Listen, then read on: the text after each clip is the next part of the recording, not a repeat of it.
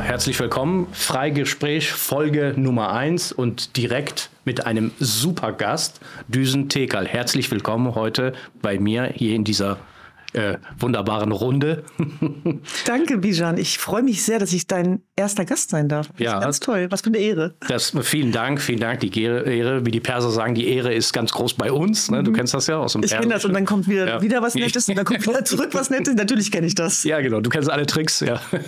nee, aber das wird es jetzt demnächst regelmäßig geben. Aber heute äh, äh, mit dir. Ähm, wenn jemand dich auf der Straße anspricht und sagt und fragt, äh, was machst du oder, äh, oder was machen sie, äh, was wäre deine Antwort? Wie würdest du dich selbst bezeichnen und wie würdest du dich vorstellen? Also es kommt tatsächlich immer auf die Tagesform an und darauf, was ich gerade wirklich zu tun habe, schwerpunktmäßig, weil ich ja ganz viel mache parallel. Und ich würde wahrscheinlich antworten, Menschenrechtsaktivistin, äh, Journalistin, ähm, Sozialunternehmerin, ähm, Kriegsberichterstatterin. Also da ist sehr viel dabei und das hat immer was damit zu tun, was ich gerade schwerpunktmäßig mache. Mhm. Mhm. Dazu kommen wir gleich noch. Mhm.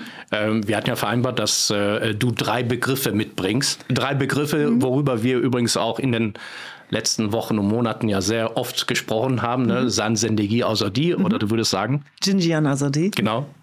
Warum, was, was bedeuten diese Begriffe für dich? Also Jinjian Azadi ist ein Teil meiner Kernidentität, würde ich sagen, als kurdische Frau, als jesidische Frau, als Frau überhaupt. Und dieser Begriff kommt ja aus den 80ern, der kommt aus der kurdischen Freiheitsbewegung.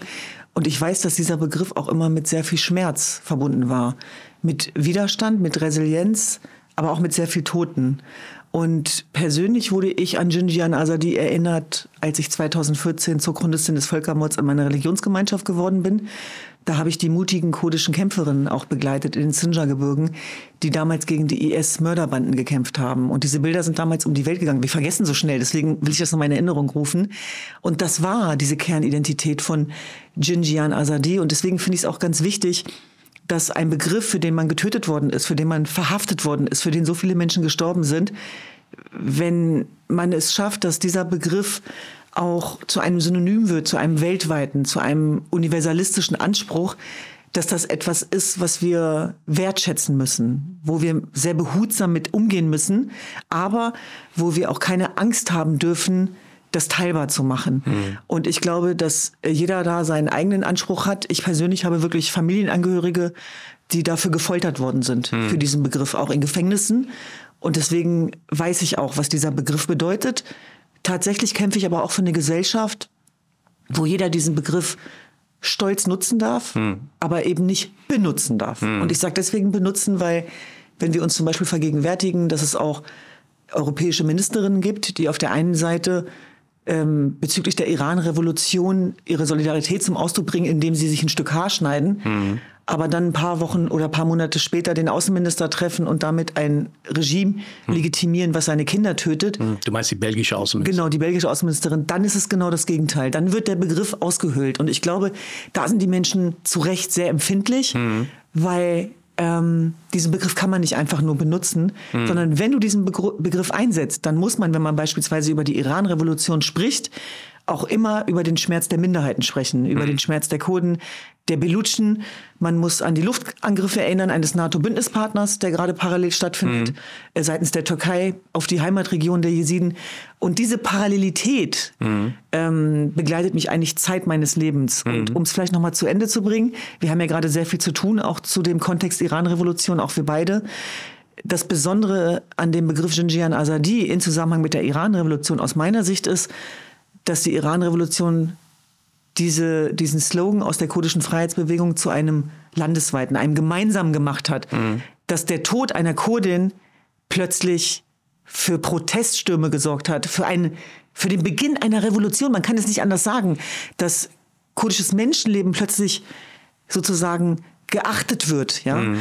Und deswegen muss ich auch ganz ehrlich sagen, kriege ich regelmäßig eine Gänsehaut und das ist auch das, was ich immer wieder höre, auch von den Führungskräften im Iran. Wir reden mit ganz unterschiedlichen Menschen, ob mhm. das die Komala-Partei ist, ob das im Westen ist, ob das im Iran, in Teheran ist, dass alle Oppositionskräfte immer sagen, das Besondere an dieser Revolution ist das ethnien- und religionsübergreifende und dass wir uns nicht mehr aufeinander hetzen lassen. Und das sage ich deswegen ganz bewusst, weil eine Revolution ein Marathonlauf ist und ja. dass wir jetzt auch mitkriegen, dass sehr viel Anfeindungen stattfinden. Aber es ist völlig klar, dass ein Wesensprinzip dieser Revolution ist, dass es nur unter Einbindung intersektional aller Kräfte geht und nicht eine Gleichmacherei, die dem zugrunde liegt.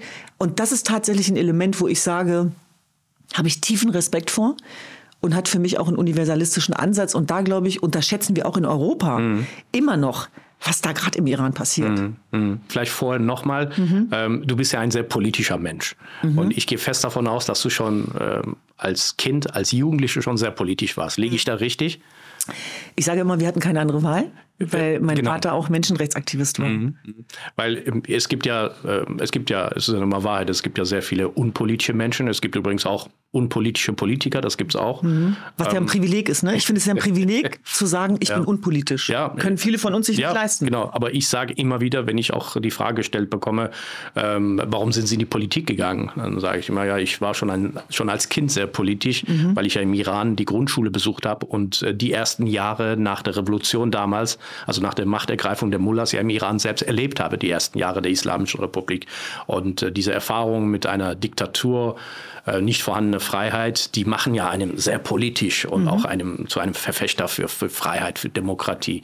Und äh, gibt es bei dir ein Ereignis, wo du sagen würdest, da hat mein politisches oder von diesem Zeitpunkt aus hat mein politisches Denken angefangen? Ich muss wirklich sagen, seit ich mich erinnern kann eigentlich, also als ganz kleines Mädchen, weil ich an der Hand meines Vaters an jedem Wochenende auf Kundgebung und Demonstrationen war wo es immer um sehr viel ging. Das hatte ich sehr schnell begriffen. Das war immer mit der Gesellschaft für bedrohte Völker, Amnesty International damals. Es ging um unsere Existenz. Es ging, mhm. ging um das Überleben unserer Existenz. Es ging darum, dass die Menschen uns nicht geglaubt haben, dass Jesiden verfolgt werden und dass ihnen der Tod droht, wenn sie wieder abgeschoben werden. Und mein Vater hat damals dafür gekämpft mit vielen Mitstreitern, dass es ein Bleiberecht gibt für Jesiden, dass wir als Asylbewerber anerkannt sind. Deswegen war auch unser Leben in Deutschland immer von Ausnahmezustand geprägt. Ich habe das letztens erst zufällig nachgelesen, dass wir Residenzpflicht hatten. Ich wusste das gar nicht, weil ich fühlte mich immer so frei. Mhm. Ähm, und dieses Damoklesschwert, ich glaube, das überträgt sich auch. Also ähm, deswegen wusste ich auch immer, dass Freiheit nicht selbstverständlich ist. Bijan, du hast es gerade beschrieben, was das bedeutet, auch äh, im Iran in eine Schule zu gehen, zu begreifen oder auch zu spüren und zu fühlen, mhm. dass Freiheit nicht selbstverständlich ist. Mhm. Und ähm, einer Minderheit anzugehören, die in der Minderheit lebt und auch in, dem, in der Heimatregion unterdrückt wird, das, das kann man kaum erklären, das kann man nur fühlen. Mhm. Und deswegen glaube ich, dass dieser Muskel, der damals angelegt worden ist, dass der sehr stark ausgeprägt wurde bis heute und dass ich hoffe und glaube, dass wir da einfach sehr viel Empathie lernen mussten. Und zwar nicht nur für uns. Das ist ja das Entscheidende bei Menschenrechtsarbeit, sondern dass sozusagen selbst bei den Leuten, die dich anfeinden, hm. trotzdem immer noch dieses Prinzip anzuwenden. Hm. Und das ist tatsächlich auch eine Herausforderung. Hm. Thema Menschenrechte. Ähm, du kennst ja meinen Vorwurf, dass äh, auch gegenüber der Politik allgemein mhm äh, vor allem gegenüber der Politik in der Europäischen Union, dass man die Situation der Menschenrechte vor allem ähm, im Iran mhm. ähm, so ein bisschen ignoriert hat die letzten mhm. Jahre und sehr stark fokussiert war auf die Frage des Atomabkommens. Mhm. Ähm, hast du jetzt äh, den Eindruck, dass allein durch die Ereignisse der letzten Monate, dass da jetzt mehr Verständnis, mehr Sensibilität und Aufmerksamkeit insgesamt für das Thema Menschenrechte also vor allem. Menschenrechtsverletzungen im Iran, in der deutschen, aber in der europäischen Politik existiert? Ja, definitiv. Ähm, und das merkt man daran, dass es mehr Raum bekommen hat. Dass mhm. eine Arbeit auch unsererseits, die als Nischenthema begonnen hat und wo selbst gute Freunde immer zu mir gesagt haben, lass das, es macht gar keinen Sinn, Menschenrechtsarbeit, Verein gründen. Wer interessiert sich denn für deine Jesiden? Ähm, das waren echt Sprüche, die ich mir anhören musste mhm. damals. Und deswegen ist das nie ein Selbstzweck gewesen, mhm. sondern es ging um, um, um diesen Überlebensmechanismus. Und ganz klar ist, wenn ich das vergleiche mit den letzten Jahren, dass das Thema Menschenrechte kein Nischenthema mehr ist, sondern in den Fokus und Mittelpunkt der Gesellschaft gerückt ist, der jetzt auch verhandelt werden muss. Das heißt, äh, es ist viel schwieriger geworden, wegzugucken. Mhm. Und das haben wir der Digitalisierung zu verdanken. Aber auch die Digitalisierung kann ja nur auf Lebensrealitäten zurückgreifen. Mhm. Und das ist am Beispiel des Irans, den mutigen Menschen zu verdanken, die mhm. ihr Leben aufs Spiel gesetzt haben, die auf die Straßen gegangen sind und die uns vorgelebt haben, was dieser Revolutionsgeist bedeutet. Und dass Mädchen vergiftet werden, das hat den Grund, dass diese Ideologie des Regimes auch in den Schulen ja gescheitert ist. Wir können uns ja an die Bilder erinnern, mhm. wo die jungen Mädchen mit offenen Haaren und Mittelfinger Richtung äh, Führung äh, ihre Meinung positionieren. Allein das ist ja auch für mich ein Indiz dafür, dass diese Revolution schon längst stattfindet in den Köpfen, mhm. weil dieses Regime ideologisch gar nicht mehr greift, weil das, was diese Mittelalterstrukturen sozusagen vermitteln wollen, mhm. überhaupt nicht mehr andockt. Also das ist für mich tatsächlich auch das Besondere mhm. auch an, an, an dieser Gesellschaft und, und, und der Entwicklung, die sich daraus eben auch ergeben hat. Und ähm, sind die Menschenrechte so in den Fokus gerückt, dass wir uns zufrieden zurücklehnen können? Nein. Hm. Also wir haben mehr zu tun als je zuvor. Aber ich weiß, wie hart der Kampf um Menschenrechte ist und deswegen bin ich dankbar für jedwede Öffentlichkeit dafür, weil das keine Selbstverständlichkeit ist. Hm. Also auch so ein Mikro, auch die Räume, wo du diese Menschenrechtsverletzungen offenlegen kannst, sind eben keine Selbstverständlichkeit. Und das ist ja genau das, wo wir auch versuchen zu konfrontieren und Politik sozusagen dazu zu zwingen, äh, hm. Veränderungsstrukturen vorzunehmen. Und das ist eine ganz wichtige Aufgabe, die wir als zivilgesellschaftliche Akteure haben. Da verstehen wir uns auch als außenparlamentarische Opposition, die, die sozusagen draufhauen kann. Hm. Bei euch allen, äh, sozusagen überparteilich. Das ist uns auch nochmal ganz wichtig. Und zwar nicht, um euch zu ärgern, sondern ich weiß auch, dass sich ja sonst nichts bewegen würde, weil es würde ja vieles einfach so weitergehen. Hm. Und ähm, das Thema Iran war einfach ein Tabuthema. Und das hatte was damit zu tun, dass diese Strukturen von Angst und Schrecken sehr gut funktioniert haben, weil viele meiner persischen Freunde einfach nie was dazu gesagt haben. Und du hast trotzdem alles gespürt. Der kollektive Schmerz, die kollektive Depression, der Heimatverlust bei meinen Freunden aus dem Iran, der war immanent ausgeprägt. Mhm. Und man hat sich oft gefragt, was ist dein Problem? Dir geht's doch gut. Äh, du hast dir was erarbeitet, du hast den sozialen Aufstieg durchlaufen, aber da war immer eine Leerstelle im Herzen. Mhm. Und das hatte auch Verbindung und Resonanz zu dem, wo wir herkommen. Mhm. Und das ist ja für mich auch eine der hoffnungsvollsten Momente gewesen, trotz dieser ganzen Toten mhm. und, und Schmerzen, die jetzt auch äh, im Zuge der Iran-Revolution entstanden sind, als plötzlich kollektiv weltweit das Schweigen gebrochen worden ist. Mhm. Und viele Exil-Iraner waren eben inspiriert von diesen krassen Bildern, man kann sich einfach sa anders sagen, von diesen Frauen, die sich wirklich äh, hinstellen und sagen, schieß mir doch in den Kopf. Mhm. Weil, mhm. Ey, ganz ehrlich, ich habe mhm. dieses Leben ist ja kein Leben. Mhm. Also schieß mir in den Kopf. Also mhm. was will ein Regime dagegen tun? Mhm. Außer weitermorden. Das sind ja wahnsinnig starke Elemente, diese Bilder sind ja zu Recht um die Welt gegangen und diese Bilder dürfen wir nie vergessen. Hm. Niemals. Und deswegen warne ich auch davor, das immer so lapidar abzutun. Ja, die demonstrieren nicht mehr. Warten wir mal ab. Es hm. passiert gerade sehr, sehr viel und das wird wellenförmig verlaufen. Aber das Iran, was es vorher gab, das gibt es nicht mehr. Das hm. gibt es jetzt schon nicht mehr. Und die Frage ist aber, wie lange wollen sozusagen auch die Weltgemeinschaft noch dabei zugucken, dass dieses Regime eben weiter mordet und hm. seine Zukunft tötet. Hm. Ich bekomme oft die Frage gestellt, ob ich in der Lage wäre, eine Prognose abzugeben, äh, wie sich die Revolution im Iran äh, entwickeln wird und äh, vor allem eine zeitliche Perspektive. Äh, das ist immer sehr schwer, aber ich teile die Auffassung, ähm, dass dieses Regime der Islamischen Republik im Grunde genommen schon am Ende ist. Die mhm. werden sich nicht mehr halten. Wärst du in der Lage, eine Prognose abzugeben für die weitere Entwicklung im Iran? Meine Antwort darauf ist ja immer, weniger die Prognose, sondern auf welcher Seite stehst du? Mhm. Die Frage ist ja, welche Fragen wir stellen, mhm. ob die Fragen auch richtig gestellt sind. Du meinst jetzt Deutschland und Europa? Ja, genau. Also ja. tatsächlich dafür zu sorgen, ähm, sich nicht später vorzuwerfen, dass man auf der falschen mhm. Seite stand. Und gerade in Europa als Sehnsuchtsort für Frieden und Freiheit, da mhm. sind wir ja so wahnsinnig stolz drauf. Rechte, die übrigens universalistisch sind. Das mhm. heißt, die Leute, die dort auf die Straße gehen, kämpfen ja für unsere gemeinsamen Rechte. Und das ist, glaube ich, das, was immer noch nicht angekommen ist in Europa mhm. und auch nicht in Deutschland, dass es was tief Universalistisches ist und dass wir ein Rieseninteresse da, daran haben müssen, dass der mittlere Nahe Osten von den richtigen Leuten regiert wird. Mhm. Und dass das, was im Iran passiert, einen Rieseneffekt hat über den Iran hinaus, dieser mhm. Jinjian Azadi-Effekt. Mhm. Und dass auf der Straße die besten Atomverhandler der Welt rumlaufen. Und dass es wichtig ist, dieses, dieses Thema weiter hochzuhalten, selbst wenn es euch nicht interessiert, was mit den Menschen passiert, dann denkt daran, wer die Zielscheibe ist die, dieser Gesellschaft. Und diese totalitären Staaten und die unheilvollen Allianzen, äh, das sind ja ziemlich beste Freunde geworden, äh, Khamenei und Putin beispielsweise, die haben ja eins zum Ziel, die offenen Gesellschaften zu zerstören. Denn die Menschen, die dort auf die Straße gehen, gehen für unsere gemeinsamen Werte auf die Straße, mhm. für Frauenleben, Freiheit. Und mhm. Die Männer, die hingerichtet worden sind, sind hingerichtet worden für Frauenleben, Freiheit. Mhm. Und das dürfen wir einfach nie, nie, nie, niemals vergessen. Und dann ist es ganz klar, dass die Währung lauten muss, wie schaffen wir sozusagen auch eine friedvolle Gesellschaft und dass wir eine Weltgemeinschaft sind und dass es ja mitnichten so ist, dass die Menschen den Iran verlassen wollen. Ich muss immer an meine Freundin Mariam Klaren denken, die sogar über ihre Mutter sagt, die inhaftiert ist als äh, ja. Doppelstaatlerin äh, im Foltergefängnis von Evin und ähm, die ähm, Hafturlaub hatte und dann doch wieder in, in Haft gehen musste, schon über 68 Jahre alt. Und dann habe ich sie angerufen und mein, wollte mein Mitgefühl zum Ausdruck bringen, mein tief empfundenes. Und da sagte sie, nö, brauche ich nicht. Meine Mutter hat gesagt, ich gehe heute wieder zurück hm. und ich gehe zu den Besten. Ich gehe zu meinen Freunden, ich gehe zu den Menschen, die mich tragen, begleiten. Und das ist so ein bisschen dieser Punkt, dass ich glaube, dass diese starke Opposition, die da auch in diesem Gefängnis sitzt, das sind so wertvolle Menschen. Da sitzen die Besten in diesen Gefängnissen. Mhm. Das ist die Opposition, die verändern wollte. Das sind die Freiheitskämpfer gewesen. Das sind Menschenrechtsanwälte. Das sind Umweltaktivisten. Ja, da sind so viele Menschen dabei, die diese Zukunft tragen können. Und es hat mich tief berührt, wo sie gesagt hat, äh, ich, ich kümmere mich um meine Leute, die brauchen mich. Und jetzt ist es übrigens auch so, dass die Leute, die begnadigt worden sind, natürlich an ihre Menschen denken, die noch in dem Gefängnis mhm. sind.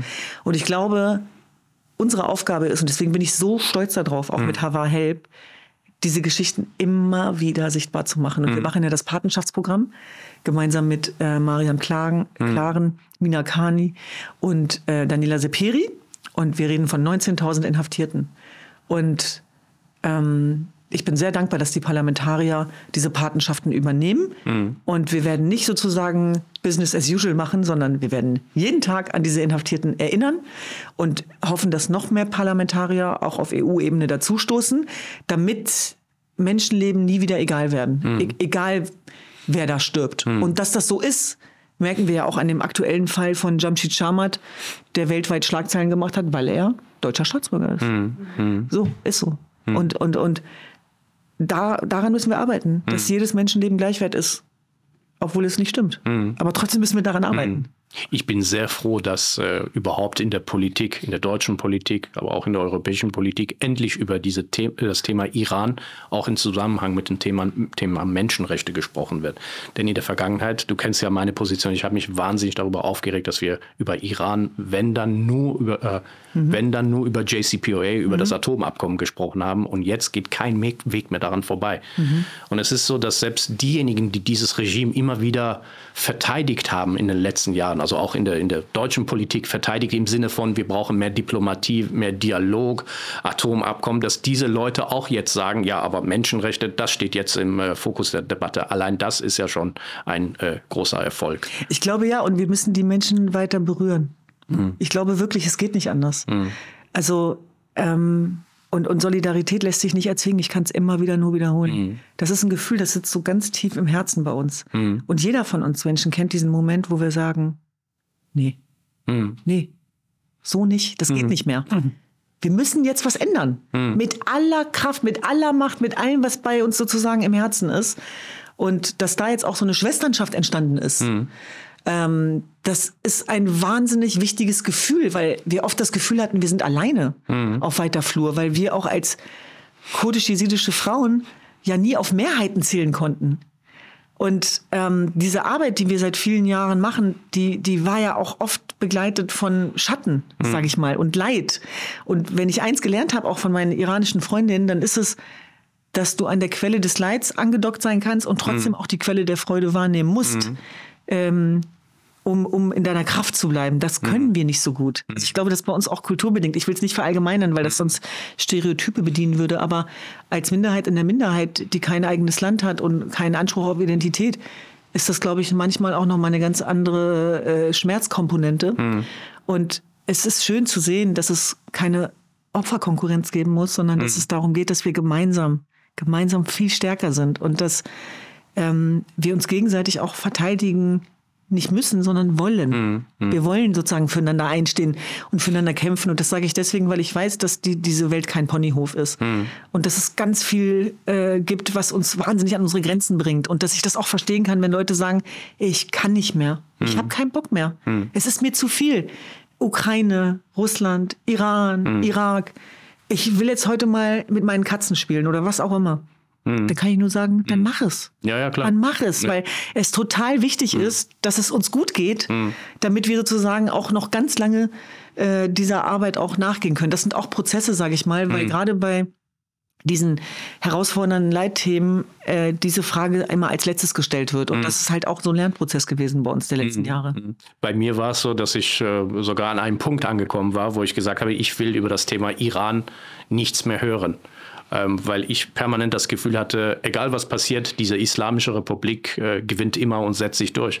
Und äh, seit paar Monaten äh, durch die Unruhen und dann quasi durch diese revolutionäre Bewegung, die dann entstanden ist, achtet man äh, wieder viel mehr. Also man, ich engagiere mich ja auch da als Politiker auch auf dem Hintergrund, aber man ist auch wahnsinnig stolz äh, auf das, was die Menschen gerade da leisten. Also dieser, dieser Kampf, allein was die Frauen machen, das ist äh, extrem äh, beeindruckend. Also allein darüber könnte ich mit dir stundenlang hier reden. Mhm. Ähm, Nochmal zwei äh, äh, andere Themen. Mhm. Ähm, bisschen, bleiben wir so ein bisschen so außenpolitisch, aber auch benachbart. Mhm. Ähm, wann hast du den Begriff IS Daesh zum ersten Mal gehört? Im August 2014. Mhm. Als es passiert ist. Als es passiert ist. Genau, als es passiert ist und dass das, was passiert ist, schon immer mit uns passiert ist, das wusste ich aus den Erzählungen meiner Vorfahren. Aber wir waren ja eine der ersten Generationen, die davon verschont geblieben ist, weil meine Eltern ja nach Europa gekommen sind, um nicht mehr verfolgt zu werden. Das hat der IS zerstört. Also der, der IS hat sozusagen durch seine Gräueltaten 2014, als der Völkermord im Irak begonnen worden ist äh, und parallel in Syrien, äh, hat dann sozusagen dieses Gefühl vernichtet. Und Zeit meines Lebens mit allem, was mich sozialisiert hat, ich habe ja vorhin beschrieben, wie ich aufgewachsen bin, war ja diese Angst immer da. Und ich habe immer gedacht, wir übertreiben, wenn, wenn meine Eltern gesagt haben, wir sind im Ausnahmezustand, wir müssen vorsichtig sein, wir sind Jesiden. Und auch was das bedeutet. Und ähm, als mich dann plötzlich die Anrufe erreichten, nachdem diese grausamen Bilder, die man nicht für möglich gehalten hat, das muss man sich vorstellen, was da passiert ist. Da wurden ja Leute wie bei einer Einsatzgruppenerschießung in Massengräbern übereinander gelegt und dann wurde dieses Blutbad eröffnet. Unsere Frauen wurden auf Pickups ähm, ja, geschlagen und entführt, vergewaltigt, verkauft auf Sklavenmärkten in Mosul, verheiratet. Verheiratet hieß, dass man die halt angebunden hat, dass man sie geknebelt hat, damit sie sich nicht wehren können.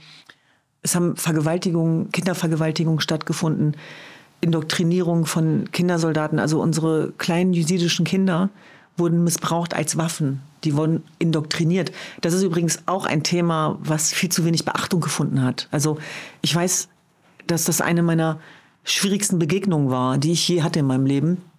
Fünf Jahr, Jahre äh, ähm, nachdem der IS gewütet hat bei der Befreiungsoffensive von Barus in Syrien, wurden Jesiden befreit, die Kindersoldaten waren. Und die sind dann in den Irak gebracht worden und ich hatte die Möglichkeit, mit ihnen zu sprechen, bevor sie zu den Geheimdiensten gebracht wurden.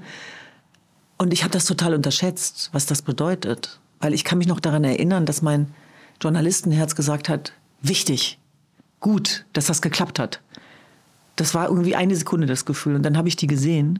Es hat mich zerrissen. Also, weil du guckst einfach in diese Gesichter und du, du siehst und du spürst, was dort alles passiert ist. Und die waren verwahrlost, die waren entmenschlicht, die hatten Narben im Gesicht.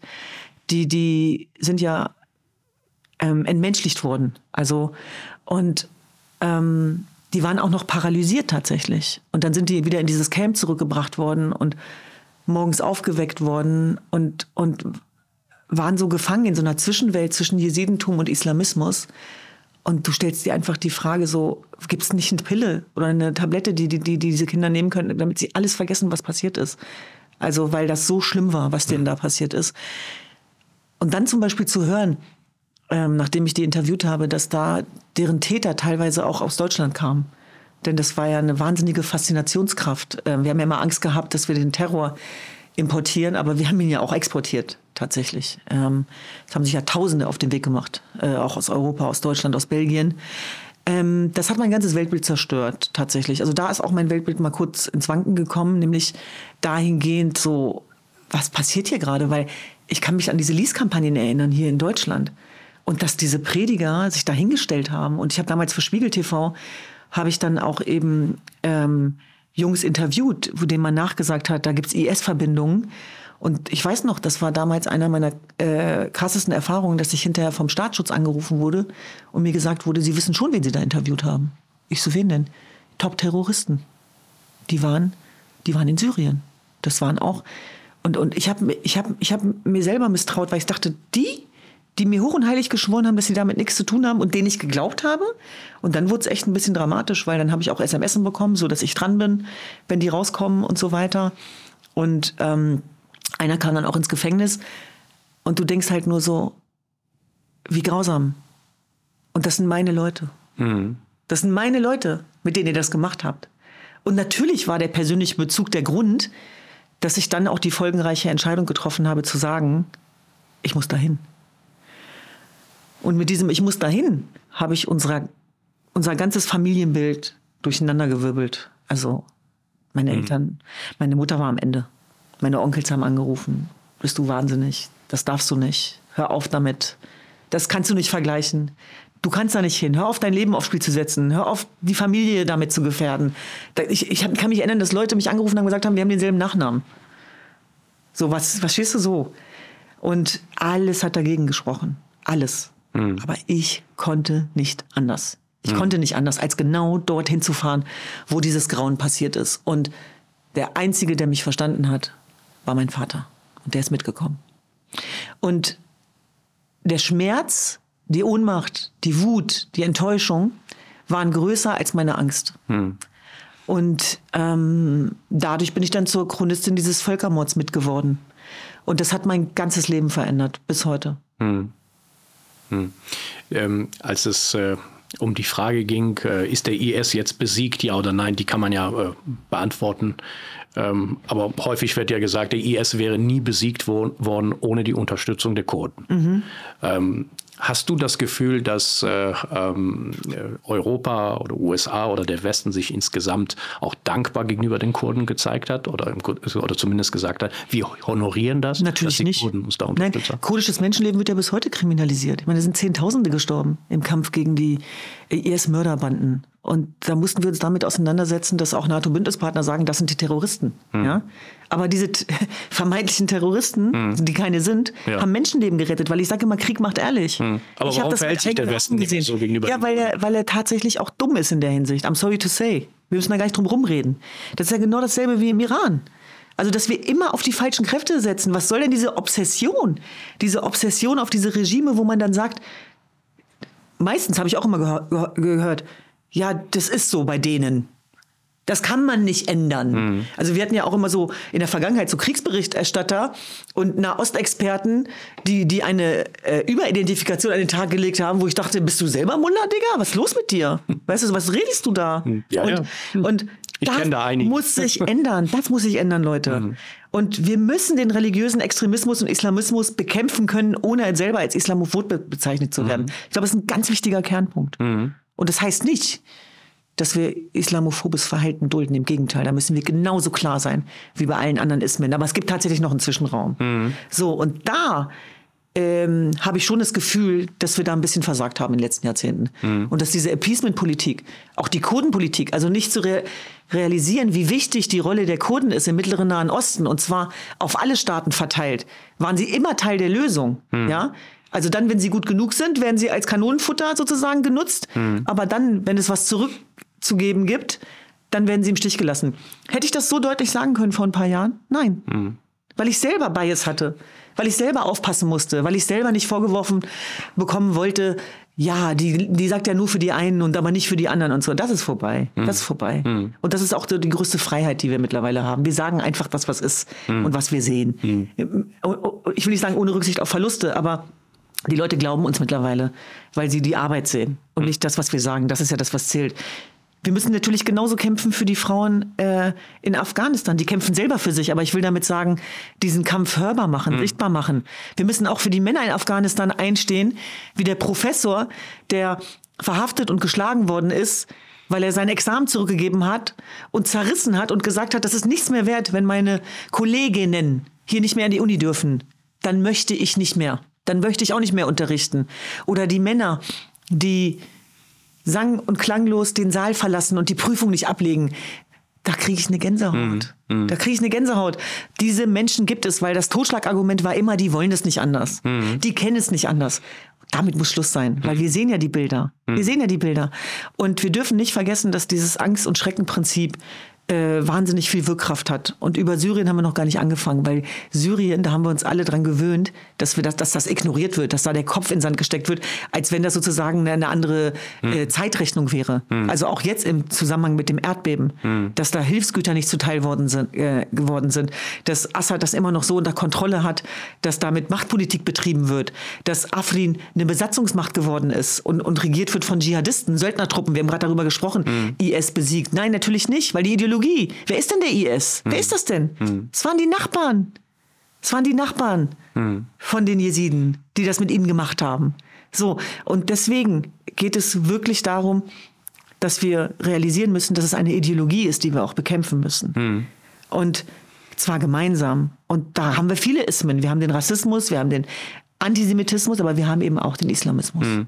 Wenn wir den Islamismus nennen und äh, nehmen und äh, dann uns die Innenpolitik anschauen, die Innenpolitik in Deutschland, würdest du sagen, inzwischen ist dieser Kampf entschlossen oder ist das auch nach wie vor durch eine gewisse Naivität geprägt? Ich glaube äh, beides. Also wir sind schon weiter als vorher, aber immer noch nicht weit genug. Hm. Und das äh, merkt man auch an dem Gegenwind natürlich. Hm. Und äh, das merkt man auch daran, wenn wie sich sozusagen verhalten wird, wenn es dann eben wirklich drauf ankommt. Und wir glauben tatsächlich, dass es nicht sein kann, dass das sozusagen ja auch Opfer von religiösem Extremismus äh, sich immer noch unsicher fühlen, bedroht fühlen. Wir wissen, dass es Prozesse gibt. Es gibt äh, Syrien, Syrien-Prozesse wegen Menschenrechtsverbrechen. Es gibt mhm. IS-Prozesse auf deutschem Boden. Mhm. Es gibt den Koblenzer Prozess. Es gibt den Frankfurter Prozess. Und das zeigt, dass dieser Terrorismus sozusagen auch dezentral organisiert ist tatsächlich. Mhm. Und da glaube ich, muss es auch Emanzipationsprozesse geben und Religionsverständnisse, die, die wir sozusagen diskutieren müssen. Ja? Mhm. Und äh, die Muslime wissen selber gut genug äh, zu unterscheiden, im Gegensatz zu vielen Europäern, wo der Unterschied ist zwischen Islamismus und Religion. Mhm. Ja, die, die, die durchschauen äh, einen Hassprediger. Die sagen, das hat doch nichts mit, mit unserer Religion zu tun. Und deswegen, das finde ich auch nochmal ganz wichtig, Religionsfreiheit ist unser höchstes Gut. Und das, das, äh, das Thema Islamfeindlichkeit ist ein Riesenthema. Wir haben Parteien, die genau darauf gegründet sind und, de und deswegen sagen wir, wie es ist, fliegen ihnen die Herzen zu, weil sie islamfeindlich sind. Das muss man sich mal reinziehen. Hm. Deswegen sage ich das nochmal ganz deutlich, dass wir das genau so bekämpfen müssen.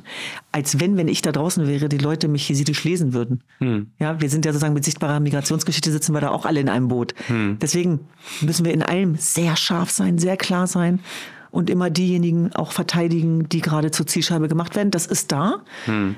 Und trotzdem müssen wir sozusagen, können wir das andere nicht lassen. Und dieser Dialog muss natürlich immer wieder weiter aufrechterhalten werden.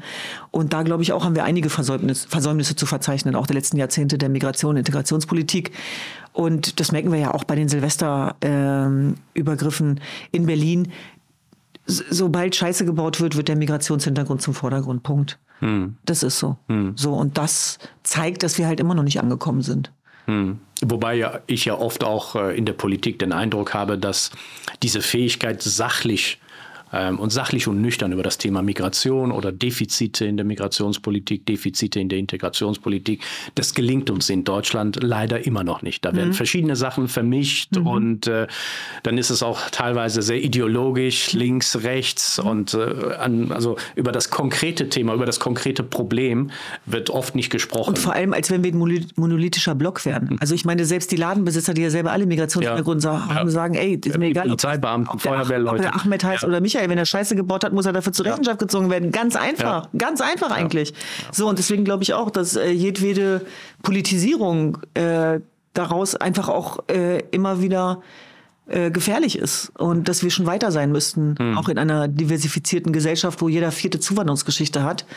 Und ähm, ich möchte deswegen nicht benachteiligt werden sozusagen. Hm. Und äh, tatsächlich ist es ja trotzdem noch keine Selbstverständlichkeit. Aber alles darauf zu reduzieren, greift mir halt dann auch zu kurz. Mhm. Und, und da glaube ich tatsächlich auch mit German Dream, die Bildungsinitiative, die wir haben, wo wir also fast jeden Tag an einer deutschen Schule einen Wertedialog haben, mhm. Wo, wo es dann auch um diese positive Macht der Begegnung mhm. geht. Also auch Fakten zu schaffen, statt sich immer nur zu beschweren. Das wäre das wär meine nächste Frage gewesen, dieser Begriff German Dream. Also ich finde diesen Begriff klasse. Mhm. Ähm, ich wünschte, dieser Begriff äh, würde einem auch im politischen Alltag häufiger begegnen. Ähm, die FDP hat es ja mit aufgenommen. Ich weiß, ich weiß, ja, ne? Christian Lindner und ja. Ähm, was heißt das denn jetzt für dich? Was heißt dieser Begriff für dich? Also German für mich, Dream. Und es gibt auch äh, Leute, die übrigens auch sagen, German Dream gibt es gar nicht. Genau, die gibt es auch. Genau. Wie siehst genau. du das? Äh, German Dream ist für mich mehr als eine Bildungsinitiative. German Dream ist ein Movement. German Dream ist ein Lebensgefühl. German Dream äh, ist ein Deutschland der Chancen und ein Platz in dieser Gesellschaft, der viel zu untererzählt ist. Mhm. Nämlich, dass wir auch ein Land der unbegrenzten Möglichkeiten sind auf der einen Seite und auf der anderen Seite ähm, immer noch mit Strukturen zu kämpfen haben, wo der größte Resilienzmuskel nicht nützt, ähm, wenn das System dich benachteiligt. Mhm. Dann kannst du nicht für soziale Gerechtigkeit kämpfen. Aber genau da setzt German Dream an. German Dream möchte ja nicht den Rassismus wegwischen oder die German Angst ersticken, sondern German Dream ist sozusagen ein Angebot.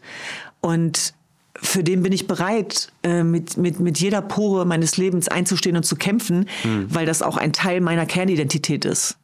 Und weil das Leben, ähm, was wir durchlaufen haben, auch möglich war, weil wir in dieser Gesellschaft geboren und aufgewachsen sind. Und ich glaube, dass wir uns das manchmal auch erlauben dürfen, diesen Teil zu erzählen. Mhm. Und ich kann mich erinnern, bei der Gründung von German Dream gab es massiven Gegenwind. Ich war wochenlang damit beschäftigt, German Dream zu verteidigen. Aber verteidigen, damit kenne ich mich aus. Und ich habe dafür gestritten, weil ich wusste, wie wichtig es ist, dass wir Konzepte entwickeln, die über den Schmerz und das Drama-Dreieck hinausgehen müssen. Hm. Und da, da war auch wichtig, dass das etwas ist, was aus der ähm, Tiefe der Gesellschaft kommt, wo sehr viele Menschen auch mit Zuwanderungsgeschichte auf mich zugekommen sind und gesagt haben, wir sind keine Opfer. Wir wollen nicht verhandelt werden. Ja, wir sind, wir sind da, wir sind von hier, wie Ferda Attermann zum Beispiel sagt. Und das stimmt, das stimmt. Und deswegen sind wir auch befähigt, unsere Stimme sozusagen an den Tag zu legen und ähm, für uns zu sprechen. Über uns muss nicht verhandelt werden. Ja, wir müssen auch nicht sozusagen ähm, verallgemeinert werden. Und trotzdem glaube ich, dass Identitätsstiftung wichtig ist und dass auch das Gefühl, irgendwo dazuzugehören. Und das heißt nicht, dass wir nicht intensiv diskutieren müssen und dass wir äh, in einem Land, wo auch Hanau passiert ist, NSU, ähm, uns ganz kritisch, auch selbstkritisch auseinandersetzen müssen, weil Menschen, die so aussehen wie du und ich, äh, zur Zielscheibe geworden sind. Die sind getötet worden, weil die so aussahen wie wir. Beispielsweise mhm. auch in der Shisha-Bar. Das ist das, was die Mu Mutter auch von Ferhat Ünwert immer wieder sagt. Äh, der ist getötet worden, weil er ein Migrant war und weil er so gelesen worden ist. Dass ich glaube, dass sozusagen auch der Kampf einhergehen kann mit den Chancen. Und das ist ja das, was wir jeden Tag auch machen in den mhm. Wertedialogen. Da haben wir ja sehr viele Menschen, die ähm, zu ganz unterschiedlichen Themen auch ins Gespräch gehen mit den Schülerinnen und Schülern. Und ich glaube, das Thema Identität und Deutschland ist zu wichtig, als dass wir das hm. den Extremisten überlassen. Hm. Und deswegen müssen wir da reingehen. Aber würdest du die, die Entwicklung der letzten, sagen wir mal, 15, 20 Jahre, würdest du, ich meine, trotz NSU, mhm. Hanna und dieser Dinge, würdest du sagen, dass das, das hat eine positive Entwicklung hier stattgefunden? Oder würdest du sagen, das ist eher, ja, vielleicht doch schwieriger geworden mhm. oder komplexer geworden in den letzten das, Jahren? Dass es schwieriger und komplexer geworden ist, ist ein gutes Zeichen. Das sagt der Aladima Falani auch immer. Ja. Dass äh, sozusagen auch kontrovers gestritten wird, zeigt, dass wir gehört werden. Ja. Und tatsächlich glaube ich eben auch, dass es wichtig ist, sich zu bekennen und die Tatsache, dass viele von uns mit Zuwanderungsgeschichte die schwarze Bürgerrechtsbewegung auch als seelische Heimat begriffen haben, hat was damit zu tun, wie meine äh, kluge Freundin Jagoda Marinic immer sagt, dass wir hier nie für Bürgerrechte kämpfen konnten, weil unsere Eltern Gäste waren und auch als Gäste behandelt worden mhm. sind. Mhm. Deswegen mussten wir darauf zurückgreifen. Und German Dream ist im Grunde genommen auch ein Angebot dahingehend zu sagen, mhm. dass man auch stolz darauf ist. Mhm. Ähm, wer man ist, egal wo man herkommt. Und dass, dass Deutschland der Zukunft eben auch verschiedene Religionen hat und Gesichter hat. Und äh, du wirst das selber wissen, auch als Parteipolitiker mit Zuwanderungsgeschichte waren die letzten Jahre nicht so einfach, wie viele da draußen glauben. Und dass ich das auch schon selber oft erlebt habe, dass wenn es läuft, dann läuft's. Aber wenn nicht, dann wird das ganz schnell reduziert auch auf den Migrationshintergrund. Und ich habe eine Freundin, Asade, die immer sagt, meine Definition von German Dream ist German Mittelmäßigkeit. Ich will nicht perfekt sein. Ich will nicht die Durchstarterin sein. Ich will German mittelmäßig sein und bin trotzdem Teil dieser Gesellschaft. Und das ist ein ganz wichtiger Aspekt. Mhm. Das heißt, es kann ja nicht dazu führen, dass wir uns verkämpfen und dann so Glaubenssätze wie von meiner Mutter damals, wenn die Deutschen 100 Prozent geben, müssen wir 200 geben. Das ist ja auch nicht gesund tatsächlich. Mhm. Und dann sind wir auch immer noch nicht angekommen. Äh, sondern das so normal wie möglich zu machen. Und mhm. dazu gehören Strukturen, dazu gehört etwas vorzuleben. Und mein Angebot von German Dream wäre etwas gewesen, was ich mir als äh, Teil der Regierung gewünscht hätte. Aber wenn das nicht gegeben ist, dann muss man es halt selber machen. Mhm. Das ist auch ein kennedisches Prinzip. Das ist tatsächlich so. Mhm. Auch verbunden damit zu sagen, was können wir tun, auch für unser Land? Und dass das, was man erreicht hat, auch immer über das eigene hinausgehen muss, sonst ist es Ego. Mhm. Und ähm, da bin ich bei Hannah Arendt. Also es geht um diesen Weltbezug tatsächlich, oder wie Cem Özdemir auch sagt, ist auch einer unserer Wertebotschafter, der sagt, ich hoffe, ich kann dich übrigens auch überreden nach unserem Podcast, ähm, dass ähm, er sagt, ich bin erst angekommen, wenn alle angekommen sind. Und ich habe das auch daran gemerkt, als Cem Özdemir zum Beispiel Minister geworden ist, da hat meine kleine Schwester gesagt, es ist wie wenn wir alle ein bisschen Minister sind. Und was sie damit sagen wollte, war, mhm. dass diese Identifikationsfiguren, diese Role Models, dass jemand wie du Generalsekretär ist, müsste eigentlich das Normalste der Welt sein. Mhm. Die Art und Weise, wie man sich darüber freut, zeigt aber manchmal, dass es eben doch noch nicht so mhm. selbstverständlich ist. Aber mhm. Mhm. es geht so ein bisschen dar darum, mhm. daran zu arbeiten. Und auch dafür zu sorgen, dass diejenigen, die noch im Schmerz sitzen, die noch diskriminiert werden, benachteiligt werden, dass die Ansprechpartner finden und, und, mm. und Räume finden. Mm. Ich kann mich erinnern, als äh, ich glaube, Cem Özdemir wurde 1994 oder 95 Bundestagsabgeordneter. Und äh, da war ich noch Schüler. Mhm. Und äh, unser Lehrer hat uns damals aufgefordert, uns Bundestagsdebatten anzuschauen. Und ich war auch damals total begeistert und konnte mich voll damit äh, identifizieren, als ich den jungen Cem Özdemir gesehen habe. Und äh, wie deine Schwester gesagt hat, und das habe ich als großartig empfunden, vor allem eine Botschaft, guck mal, in diesem Land, was in diesem Land tatsächlich alles möglich ist. Allerdings den Satz, den deine Mutter zu dir gesagt hat, hat meine Mutter auch zu mir gesagt, mhm. dass du dich immer anstrengen musst, mhm. damit du du ne, am Ende des Tages dann mehr oder weniger genauso, wenn überhaupt, genauso akzeptiert Was ja tatsächlich dann auch toxisch werden kann. Das darf das man nicht verkennen. Ne? Auf der einen Seite kann das voll viel ja. entwickeln, aber ja. da entsteht ja ein mega Druck. Ja und einfach mal fünfe gerade sein zu lassen, auch mal liegen zu bleiben und sich trotzdem wertvoll zu fühlen. Das ist ja. doch das, worauf ja. wir hinarbeiten müssen. Also gerade auch in Zeiten der Überforderung, der Parallelität. Hm. Ähm, das ist auch das, was ich immer wieder versuche vorzuleben. Mehr schlecht als recht, zugegebenermaßen, weil das sitzt ja doch tiefer, als man glaubt. Aber das ist das, äh, woran wir arbeiten müssen. Hm. Ganz herzlichen Dank. Das waren wahnsinnig spannende Themen. Wir hätten alle Themen noch mal darüber noch mehrere Stunden hier weiterreden können. Ähm, schön, dass du hier warst und wir werden das Gespräch natürlich fortsetzen. Vielen Dankeschön. Dank. Danke, dass ich hier sein durfte. Danke. Dankeschön. Vielen Dank. Ja.